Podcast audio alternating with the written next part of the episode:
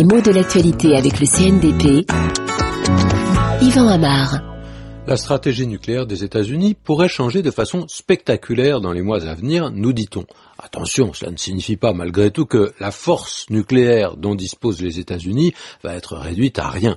Bien entendu, ils vont conserver une force de dissuasion imposante. Alors, force de dissuasion, ou même stratégie de dissuasion, quel est le sens de ces formules?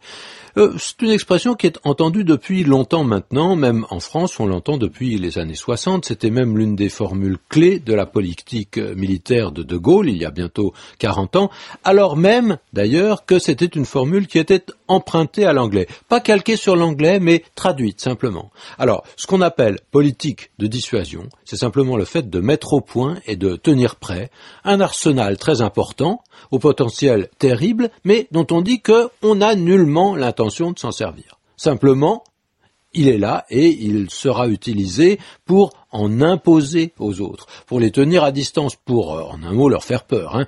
Il y a donc euh, une tragique surenchère dans l'usage du terme. On s'équipe d'un armement capable des destructions les plus terribles, à seule fin de contrebalancer l'armement d'un pays adverse ou d'un pays étranger. Et la seule justification de cette course, c'est de faire bon poids dans l'équilibre de la terreur. Il ne peut pas m'attaquer puisque, justement, s'il m'attaque, je répliquerai instantanément et que ma réplique l'anéantira moment même où je serai anéanti par son attaque. Voilà un peu le raisonnement. Hein. Alors on peut penser que cette logique finira un jour ou l'autre par trébucher, par se fissurer devant des passions ou des rapports de force trop sauvages pour se raisonner, mais enfin c'est pourtant avec elle que vivent les grandes nations.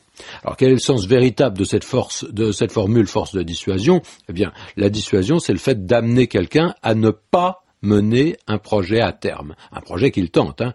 Donc il s'agit de désamorcer un processus avant qu'il arrive à son terme.